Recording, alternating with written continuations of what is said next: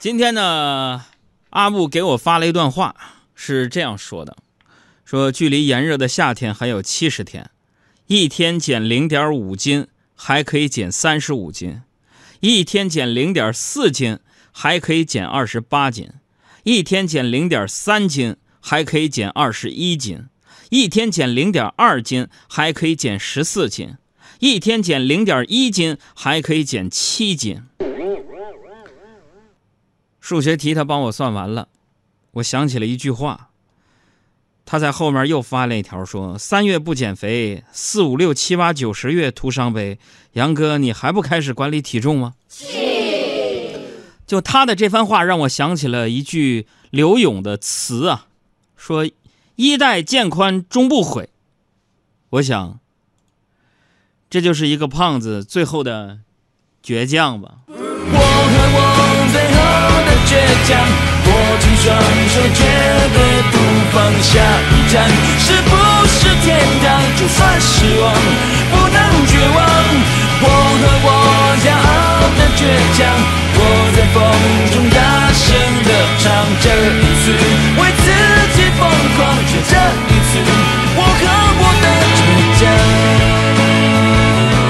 但是与此同时，各位，我还发现一个问题，就是不管什么事儿，但凡加上这个“管理”两个字儿啊，就有了一种这个中产精英的感觉。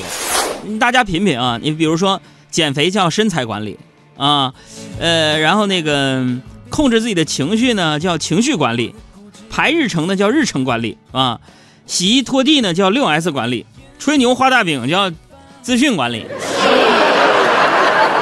所以今天朋友们，我想跟各位聊聊关于自我管理的问题啊，也希望大家呢跟我互动这样的一个话题，你回忆一下啊，你思考一下，迄今为止你坚持最久的一个习惯是什么？啊，迄今为止，除了呼吸、睡觉、吃饭之外，你坚持最久的一个习惯是什么？嗯，欢迎留言啊，有话则长，无话则短。啊，什么诗歌、散文、文体不限，啊，幸运的听众送上小鲜炖燕窝一份。那有朋友就问了，说杨哥为什么要说这样的一个话题呢？为什么说这个互动话题呢？因为啊，我们今天所说的自我管理呢，又叫自我控制。大家熟悉我们节目的朋友知道啊，自从二零一九年开始，我在节目当中逐步加入了，就是我交了不少学费，在清华学的一些知识内容哈。我先别白学呀，啊，要增加咱们节目的这个趣味性，还有知识性。别天天就讲段子，你哈哈一乐啥也记不住，是不是？我幽默的这种方式呢，把一些知识啊，包括清华的老师讲的一些知识分享给大家伙儿对不对？你还是免费的，我呢还能温故一下知新，对不对？这个脱口秀又变得有主题了，你这。我的天哪！我我这节目准备付费收听。各位同学，各位听，坐好了，坐好了，坐好了。开车那个，开车那个，别玩手机了。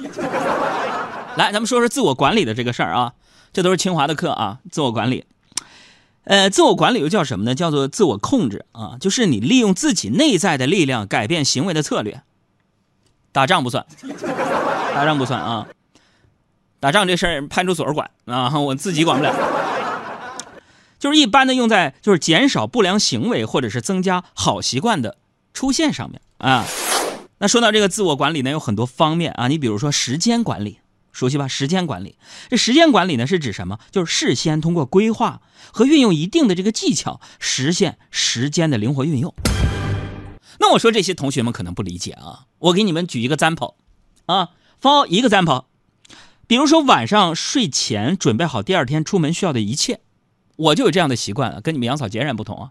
比如第二天要去医院检查身体，我的医保卡呀，我的挂号单呐，我的身份证啊，我的小包包啊，我穿什么衣服啊，什么鞋，什么袜子，我都会把它摆的整齐，放在我的床头柜上面。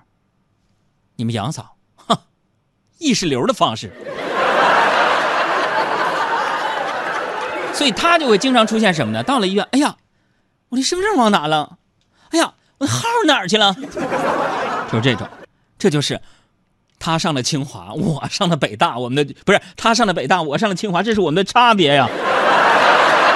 啊，你看，你头一天晚上准备好第二天出门需要的一切，就可以大大减少第二天起床之后的那份慌乱，甚至可以有效延长睡眠时间，提高睡眠质量。是吧？那我最近就在学着这个时间管理啊。昨天晚上，在睡觉之前，我准备好了今天要穿的衣服，啊，出门包里要装的东西。果然，朋友们，就这么做完啊，睡起来踏实多了，睡眠质量显著提升。哎，就是我那个睡眠质量就提升到什么份上？就是今天早上一睁眼，迟到了。哎，但是话说回来，就算说一睁眼发现自己迟到了，啊，为了补救，那也得争分夺秒来上班啊。我打了个专车，司机师傅呢，这个司机师傅就开了个导航，我就很疑惑的就看着他的手机说：“我说哥呀，这个绿色是畅通啊。”红色是拥堵，你这怎么还有蓝色呢？哥，你这蓝色是什么？咱北京的司机师傅跟我说了一句歌词：“蓝色是忧郁。”蓝色是忧郁，而漂泊的你，我一看，今天司机师傅心情不咋地啊。专车师傅这种情况啊，就要进行一下什么呢？朋友们。知识点来了啊，情绪管理啊，情绪管理。说完时间管理，我们说情绪管理啊。所谓这个，哎，情绪管理就是通过对自身情绪的认知，培养出驾驭自己情绪的能力，懂吗？通过对自身情绪的认知，培养出驾驭自己情绪的能力啊。工商管理教育啊，例如说 MBA 啊、EMBA 啊，都把这个情绪管理呢视为领导力重要的组成部分 啊。我再给大家举第二个赞跑，哦，吐个赞跑，就是说。当我们遇到无理取闹的人，你会怎么做？这这这无理取闹啊！这我占你的座就不给你。朋友们，你是暴跳如雷还是忍气吞声呢？这都不是好的情绪管理。跟你们说一下我的方法，就如果我遇到这样的人，我会选择无视他，你爱咋咋地。因为情绪管理的第一课，就是要学会远离垃圾人。就这种无理取闹的人，你就随他去，就慢慢的你就会发现，啊，挡他路的人越来越少。因为他的路是越走越窄，有没有声音啊？所以我们不能啊，就是对自己进行情绪管理的话，那么说在实际生活当中往往就会吃亏呀。就像是我那个耿直的亲爸，就是往好了听说是耿直啊，往不好了听那就是性格冲气，脾气那相当顽，相当差呀。我爸最近在干啥？在戒烟啊，戒烟。呃，然后我妈严格控制他的零花钱。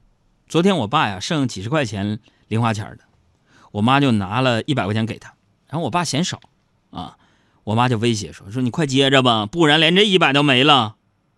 我爸就把头一扬，非常傲气的说：“饿死不食嗟来之食。”就说完自己琢磨了几秒，可能也觉得自己意气用事了，但面子过不去啊，又补了一句：“你放桌子上，我自己拿。”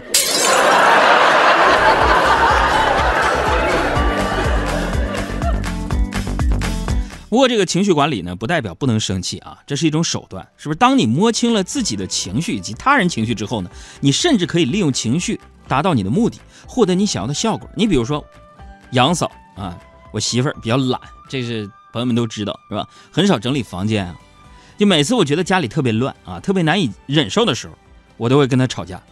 就吵得厉害之之后呢，她会生气，然后呢会收拾东西准备回娘家。这个时候呢，我再求她。把她留下啊！但是你发现家里整洁多了。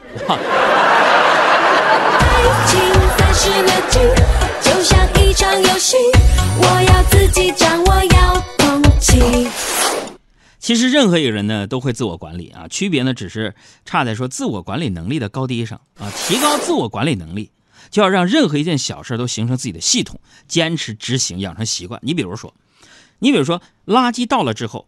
马上套上新的垃圾袋。你看完一本书呢，马上把书评写了。你吃完饭之后呢，立刻把碗刷了。就这些看似平常而又微不足道的小事儿都能形成系统，养成习惯，让你受益终身。是你比如说我小时候，我小时候，呃，出生在农村，是吧？条件差，年年呢手都会长这个冻疮，被冻坏了。来了北京还是这样，直到我跟你们杨嫂结婚之后啊，她给我养成的习惯，把我的冻疮啊就给我治好了。哎。我这个系统养成非常的好，怎么养成？就是我们结婚第一年的冬天，我的手啊又生了冻疮，然后去医院看，医生说你这个手啊要多泡热水就好了。于是从那天之后，你们杨嫂把家里所有洗碗的活都交给我了。这充分说明我们家那洗碗槽有热水。哈哈所以说，要想做成一件事情，必备的是长时间和定向思考能力的综合体。就像是我们每天都在追求自我管理啊，向往极简的生活方式，就是希望能够达到在合适的时间做合适的事情，从而产生最佳的效果的过程。那么说，同学们，总的来说就是不要被情绪影响了生活，而是要通过情绪操控生活。这一点，我觉得我现在做的是比较好的。就我现在遇到很多情况都能操控自己的情绪了。你看，就现在，你比如说吧，下午我左眼跳，我就想要发财了。那么说右眼跳呢，我就告诉自己，咱不能迷信。